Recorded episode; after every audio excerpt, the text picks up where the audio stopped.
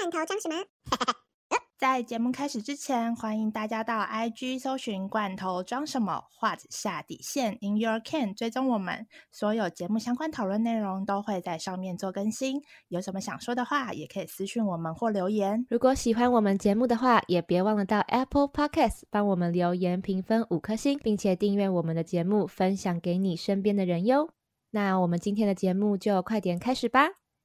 即使是罐头人生。也要决定自己的罐头装什么。我是 Dara，我是 Sunny，欢迎收听《罐头装什么》第十集。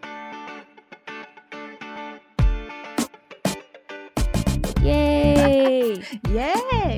我们第十集了，真是太感人了！默默的做了两个多月，对啊，感觉是一个里程碑。之前还在那边想说，就是音质不好啊，要怎么突破，或是远端录音。然后现在终于到了第十集，我们也比较有点上轨道的感觉。虽然口条还是有待加强啊，但是已经比较熟悉一点了。对啊，就可能是跟麦克风相处的比较愉快了吧。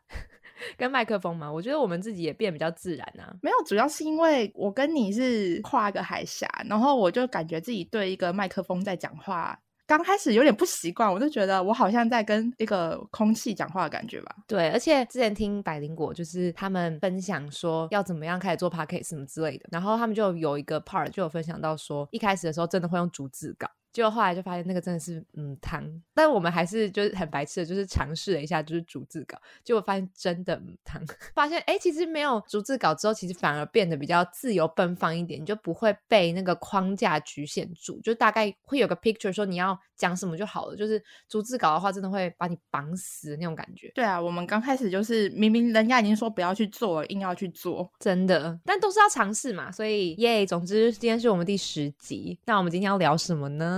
我们今天第十集想聊个比较特别的，因为我们主要是在聊一些生活跟工作的部分嘛。那我们我后来发现，我们好像工作已经有一阵子没提到了，所以我们今天要来聊新鲜人面试。对，我们都会在讲一些吃喝玩乐，但也蛮开心的。对我们好像都没有讲什么太多严肃的事情。好吧，那不知道在面试这集，但是面试这集的话，比较像是撇步，或是那叫什么小秘籍吗？分享啦，分享，我们也没那么厉害。分享，对啊，分享，是我们自己个人的撇步。对，主要是因为好像今年我听说台湾的就业市场环境不是特别好，所以我认识很多毕业生，他们都是到最近我才听到有一些人跟我讲说他们找到工作了。那没有找到工作的人是不是还是偏多？有分享说新鲜人找工作这一年不好找吗？嗯，还是有，就是他们就说好像要找到自己比较心仪的工作。当然你要找工作一定会有，但是心仪的工作不是说。你去面试，你去找，就一定可以遇上。有时候还是需要一点运气，就看你喜欢的有没有开缺啊。很多人也有说，就是因为 COVID 的关系，在台湾可能看起来还好，只是其实很多就业环境或者是市场或者是。呃，公司也会跟国外也有很大的关联。就算台湾没有影响到很大好了，但是还是会有影响。所以可能很多公司也会有做很多人力上的减缩，或者是人力冻结。等于说他有开这个缺，或者是甚至有人已经走了，然后这个缺已经空出来，但是他没有打算要再请新的人，因为他们预算有限。等于说，就算员工走了，现在已经有缺，那这个工作量就会变成别人的工作量，不会再找一个人进来。因为他们为了要省经费等等的，对啊，其实我觉得现在全球都是这样的状况。因为我觉得我自己现在目前就是遇到这样的部分，我们所就是年底也不想招新人，可是又接了很多额外的项目，然后就会把分担到一些人身上。我自己是想说，就是像现在其实有点职场寒冬的部分，我自己听到的啦。目前一些身边认识的一些弟弟妹妹们找到工作的。真的都是面试了大概两三个月，他们才找到说，哎，这家我可以。其实你也知道，就是像说在年底开出来缺，其不一定是好的。然后我自己会想要跟这些弟弟妹们讲说，就是当然你有遇到一个心仪的公司或心仪的工作，当然很好，但是可能刚进去会有一个滤镜在吧，你就会觉得说，哦，这是我喜欢的。我觉得可能还是要等过一段时间过后，你再来去判断。对，至少做三到六个月，你才会真的评断出来说你适不适合，或是你喜不喜欢。你自己面试过的经验其实蛮多的，其实我觉得我比较特别，我觉得我们两个可以刚好就是分开讲，因为本人的面试经验呢是英文面试大于中文面试的部分。虽然现在大家呃要去国外找工作，感觉好像有点。跟以前比的话比较困难，但是我就觉得说，哎，大家还是可以听听看。对啊，因为你都在就是国外找工作啊，一定是英文吧？对，因为其实我也不是什么多好的学历毕业出身的，我一开始当然也一定会紧张，你会觉得说我连中文可能都搞不定了，然后居然还要搞英文的。但真的是尝试过后，其实真的是多练习。介绍一下我自己的话，除了在上海那一次实习的时候是用中文，但是真正进到那个公司之后。我还是有跟美国公司的 CEO 跟他们的 HR，就是 Zoom 的那种面试，然后接下来上海之后就是到英国找工作嘛，所以英国找工作就是所有的面试。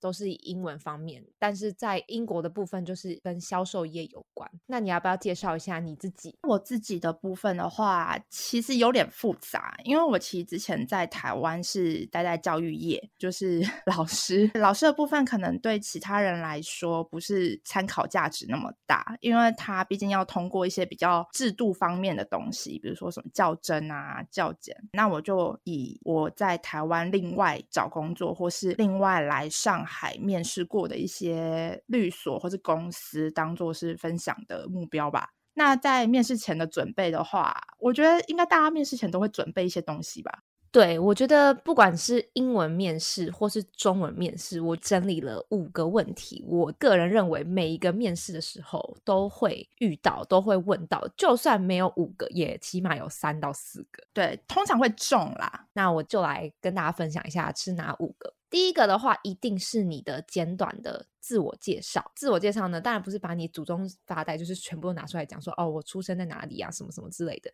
我觉得最主要就是你就介绍你的名字，介绍你是谁，然后学经历，然后第三点就是你自己现在的状态。那第四点，我讲说是你要怎么把你这个自我介绍。跟你现在要去面试的这个公司做连接。那第二点的部分呢，一定也会问到，就是你以往的工作经验。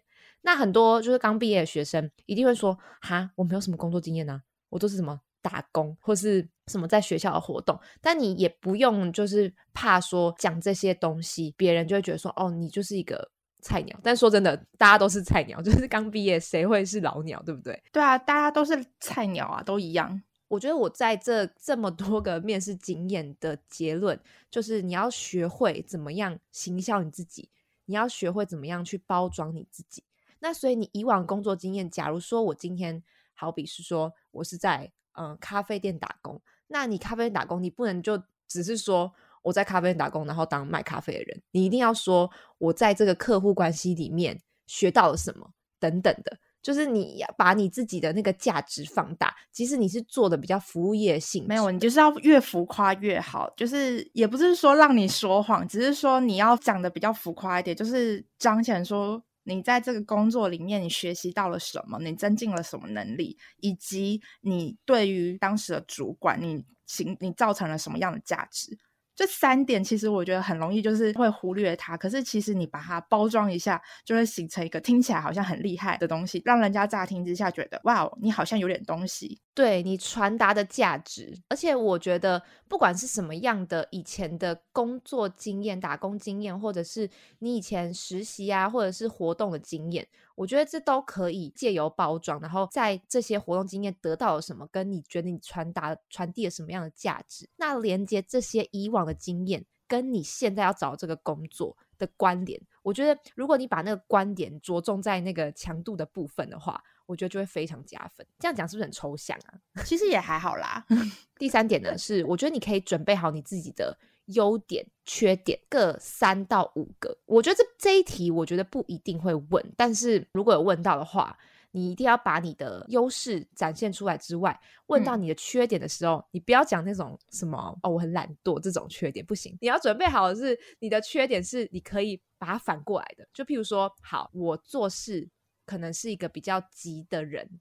那可能大家会觉得说你太 急啊，或者是可能太仓促了，然后可能这是一个缺点。但是你会说，在另外一方面来讲，我比较急，但是我可能效率就很高。你是要找一个你认为的缺点，是可以把它反过来的，就是可以反面去印证说它是你的优点。对，就是不要讲那种很夸张的那种缺点，是你改不了。说哦，我缺点就是我会迟到，这种 就是你真的没有办法反过来啊。就是你一定要想一个。缺点是可以反过来讲的，然后等于说你讲了这个优点三个，缺点三个，其实那六个最后就变成你的优势，这个也是会让人印象蛮深刻的地方。而且还有一个点是，你如果他问到你缺点，你千万不能说我不知道我的缺点，这个也是非常禁忌。他们可能会觉得说你对自己都不认识，真的有些人说我知道我的优点，但是我觉得我没有缺点的，这个也不行，因为每个人都是一定会有缺点的。那第四点呢，我觉得是。非常重要，我觉得是所有里面最重要一点，就是。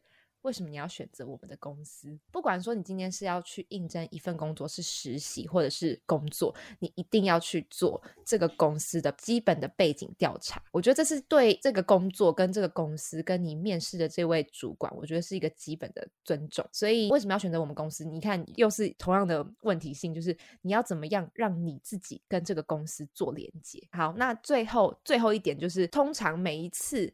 面试完之后，通常 HR 都会问你一个问题，就是那你有什么问题想问我吗？哦，我跟你讲，我超怕这问题的。对，但是这个问题很重要，你不觉得吗？你不能说嗯，很重要。其实我觉得没有问题的话也没关系，但是尽量还是需要问。然后你这样子的话，不但可以加深这个面试官对你的印象，那你也可以对这个公司或工作性质或这个产业更了解。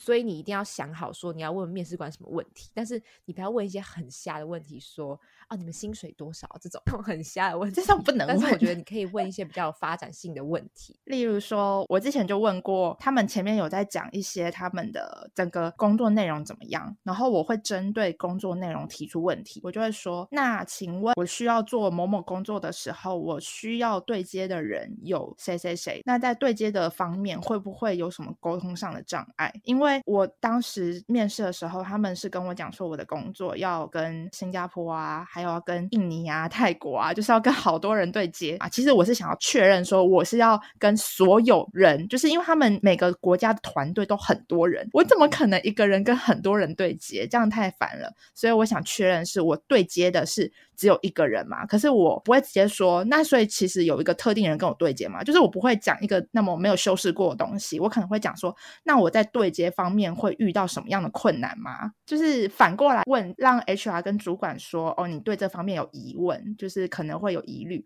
那他们可以回答你说，哦，你可能之后会有个专人对接，怎么样怎么样怎么样，这样就是其实我心里面有预设其他想问的问题，但是我会另外包装。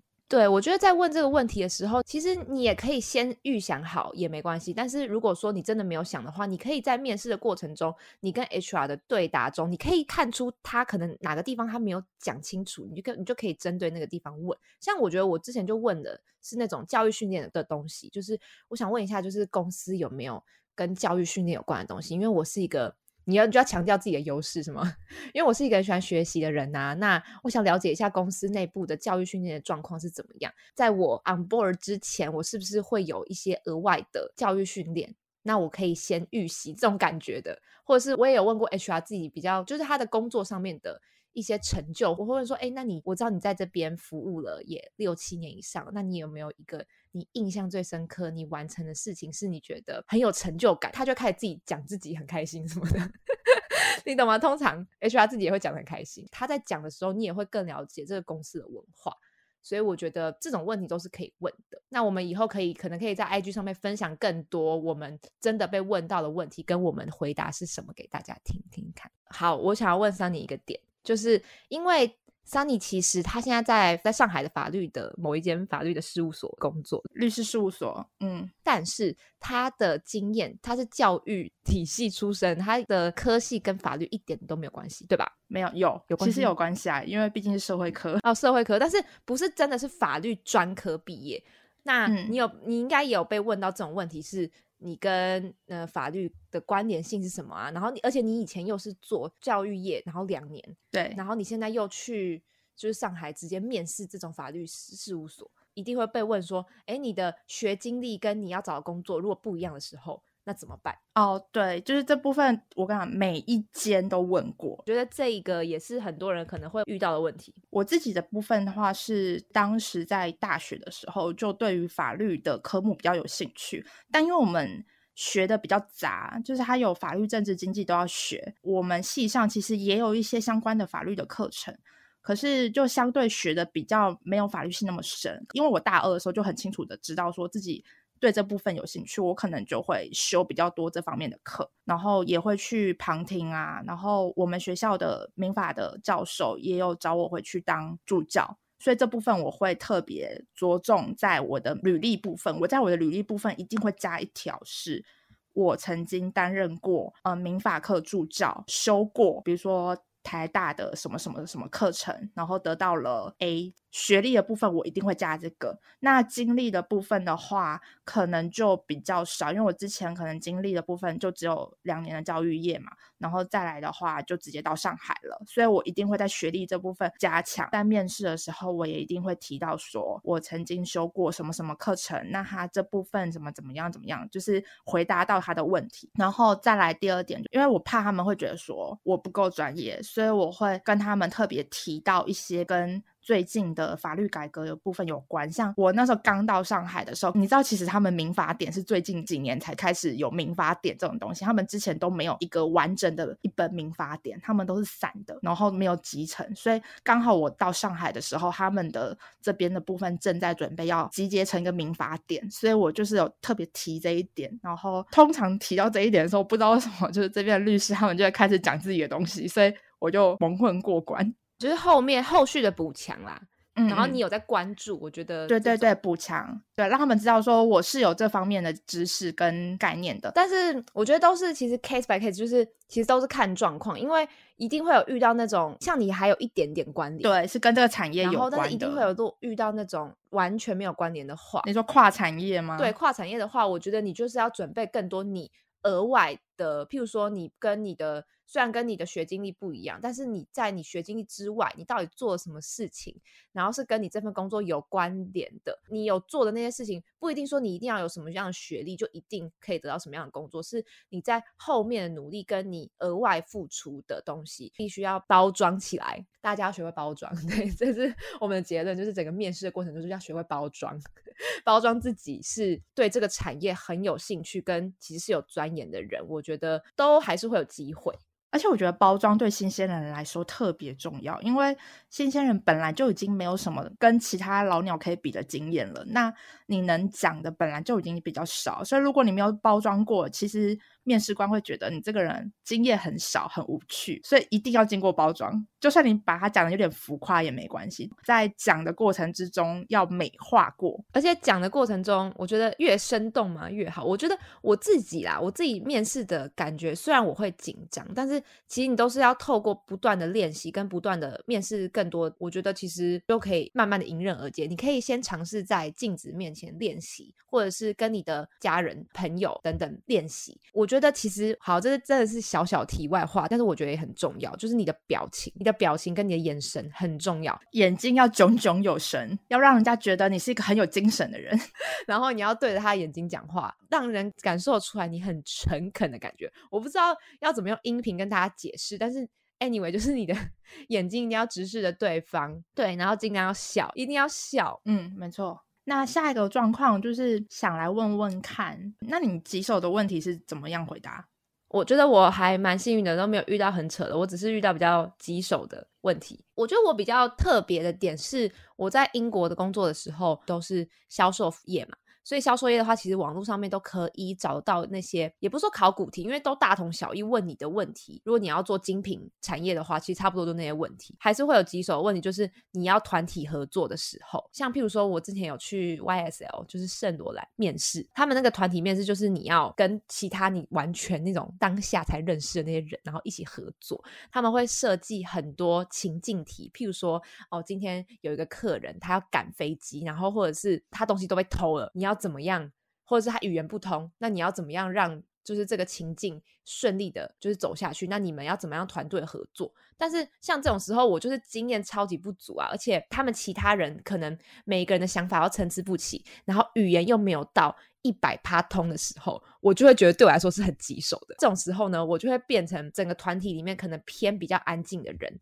那偏比较安静的人的话，你就比较没有太多展现的机会。所以那个时候我就会觉得，我真的觉得我没有表现的很好。对，那我可能就是比较不太会说话的那个人。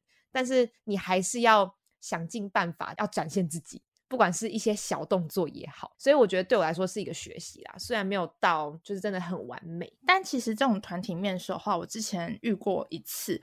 我其实觉得说，不是说你一定要非常的出头吧，因为你太出头，有时候对对对，不要特别出头。但是你也不能太安静，就是你要你要卡在中间，我也很难形容。因为我那一次其实还不错，有拿到 over。那个时候的状况是，他给了一个情境题，然后那个情境题的话，其实他是要我们是三个人，我们没有五个人那么多。其中有一个男生非常的积极，他就很想要带我们。我没有说我一定要 follow 他，然后有另外一个女生是很安静，然后就那个男生一直啪啪啪啪啪讲。可是他讲完之后，我默默的针对他提出的方法，我有提出我的疑问。我觉得这部分可能我们可以再考虑说怎么样怎么样解决。当然，我还是配合他，因为我知道他想当头嘛，我就配合他。可是我有我自己的想法表达。反倒我是那个团体面试里面相对来讲比较得到面试官的赏识，就是他可能会觉得说，你虽然不是想当头的，可是你有你自己的想法，但是你也愿意配合别人。哎，但是我超级同意这一点的。我在英国的面试里面，我已经忘记有几个，但是我就是印象深刻，我真的有两个团体面试。不知道大家有没有听过，就是伦敦的，如果你去英国的话，那也是一个观光景点，就是有一个叫 Harrods 的。就是哈洛德百货公司，对那个地方要进去的话，也是需要经历过一番就是团体面试。有看到一些网络上面讲说，如果有团体面试的话，你一定要注意，不要太出头，你还是要懂得什么叫做团队合作。就是你不能把，譬如说我们有限制时间，就是大家要一起上去有一分钟，那你不能全部一分钟都你自己一个人讲，你要。顾及到大家，你每个人就是二十秒，二十秒，你可以当第一个讲的，你可以当第一个出头的，但是你要记得留时间给别人。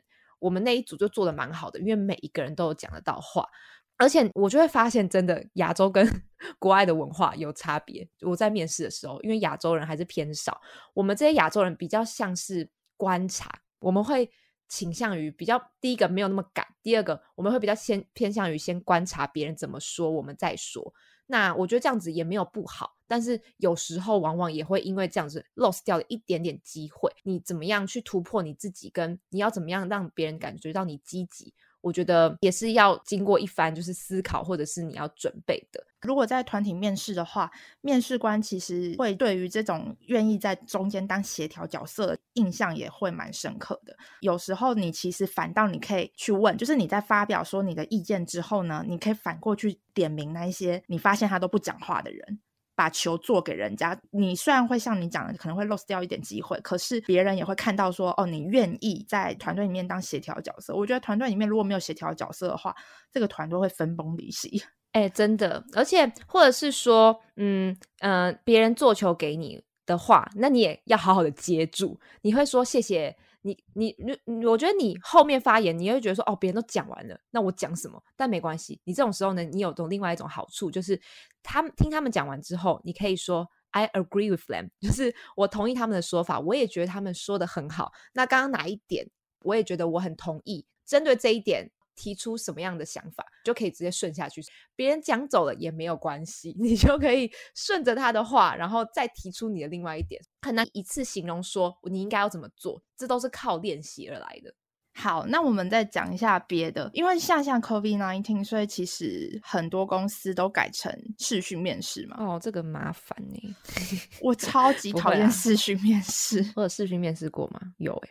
哎，我觉得视讯面试有一个点是，你要穿的衣服你要好好穿哎。我不知道别人会怎么样，有些人，但我也很意外的是，我每次都会面试视讯面试的时候，我也会穿的很比较正式一点，就是有领子的衣服啊。虽然他看不到我下面穿什么，但是我还是会尽量就穿整套，因为我觉得那是一个礼貌。但是我很我觉得很妙的是，我每次视讯面试的时候，因为都是跟国外的人，他们都穿的超级 casual，我就不知道是怎样。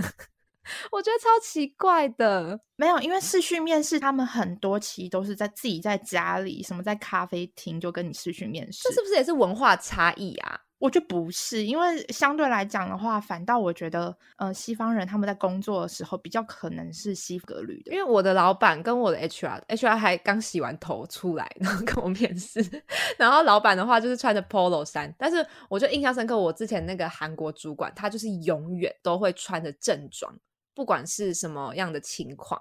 所以我觉得感觉是看人跟看文化。那你有电话面试过吗？有，我觉得各种有哎，但是都是英文的，好烦。我其实也各种有。通常那个电话面试的时候，我目前啦接到的电话面试都比较短。就是他只是要短暂的跟你聊一下天，那他聊的问题的话，当然也是像我刚刚讲的那些，就是简短的自我介绍。他主要问你说你为什么要来我们公司，就是他会简单可能会缩短成两到三个问题，所以你还是要准备我刚刚说的那五个问题之中的那些问题。我觉得电话面试要更着重在一点是你要讲重点。我觉得电话面试它有点像是视讯跟实体面试的简短版，因为它通常都在十分钟，很快的话，通常十分钟内就解决，所以电话面试要更快切入重点，就没有办法像实体面试或视讯面试前面可以铺垫一些小故事。真的，我就是电话面试的时候，他都会跟我聊了一下，大概五分钟左右，就是大概跟你了解一下你这个人跟你的工作可以的状态之后，他就会发真正的。面试通知给你，所以那三到五分钟的面试内容，怎么样讲重点，抓到那个 HR 可以让你过下一关的心，所以讲重点是电话面试的 key。那我帮大家问 Dara 一个问题好了，因为 Dara 相对来讲就是英文面试比较多次嘛，那你自己觉得英文面试你的英文程度要好到什么样的程度啊？哎，我觉得我自己都讲出来，我自己有点不好意思，因为我觉得我也不是一个英文超级好的人，其实一直以来都是。普普通通啦，但是我觉得你，嗯，怎么讲？你对英文有没有自信这件事情，我觉得你自己应该很了解你自己。如果说你平常连跟你的呃外国朋友或是讲英文的情况，如果你都会很紧张的话，呃，没有看稿的情况下，如果都没有办法就是好好的沟通的话，那我觉得你可能还要需要更多的时间练习。如果说你本身就是已经有，我可以这样说吗？就是英文的沟通的能力的话，就是平常不是只有那种基本对话哦，是。你可以讲到比较深入的话题的。如果你自己把自己评分你 OK 的话，那我觉得英文面试就不用太紧张。我自己呃，除了在上海有一些小经验之外啦，但是到英国的时候真的是是更不一样的，因为是完全没有中文的环境让你有尝试的机会。所以我自己的话，我也会写逐字稿，虽然我很不想，但是我。一开始准备的时候，我一定还是会把他们可能会问的那几个问题一到五点列下来。之后，我还是会先写中文嘛，写中文之后再翻译成英文。那翻译成英文之后呢，不是要叫你背起来，你是要圈起来关键字。因为你如果说你用背的话呢，它你会超级无敌不自然。然后我也是一开始的时候想要用背的，但是我后来发现，我每一次回答的都不一样。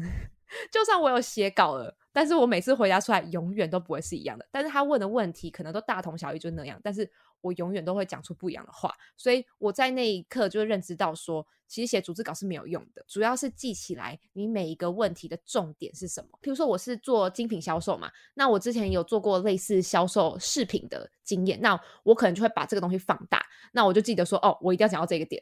那其他点就可以先放着，不用用关键字。对啊，你一定要先列出来嘛。那所以这个英文面试的话，你也就不用想太多。如果说你今天真的卡住了，怎么办？就譬如说他问的问题你听不懂，没有关系，因为如果你已经可以造成沟通的话，其实他们都不会觉得你英文太差，因为你说真的，你也不是母语者。所以你已经可以跟他好好沟通，就表示你已经有一定的能力了，你已经有这个门票了。那如果你真的听不懂他在问什么问题的话，没有关系，你可以再请他就复述一遍。但你在这个后面，你不能就是说，对对对，我不知道你在讲什么。你要问他说，你是不是什么什么什么意思？那他就会回答你说，哦，不是，我不是这个意思。那他可能就会用另外一种方式跟你讲。那你这样子的话，你可能就会更了解。那更了解的话，你就可以回答。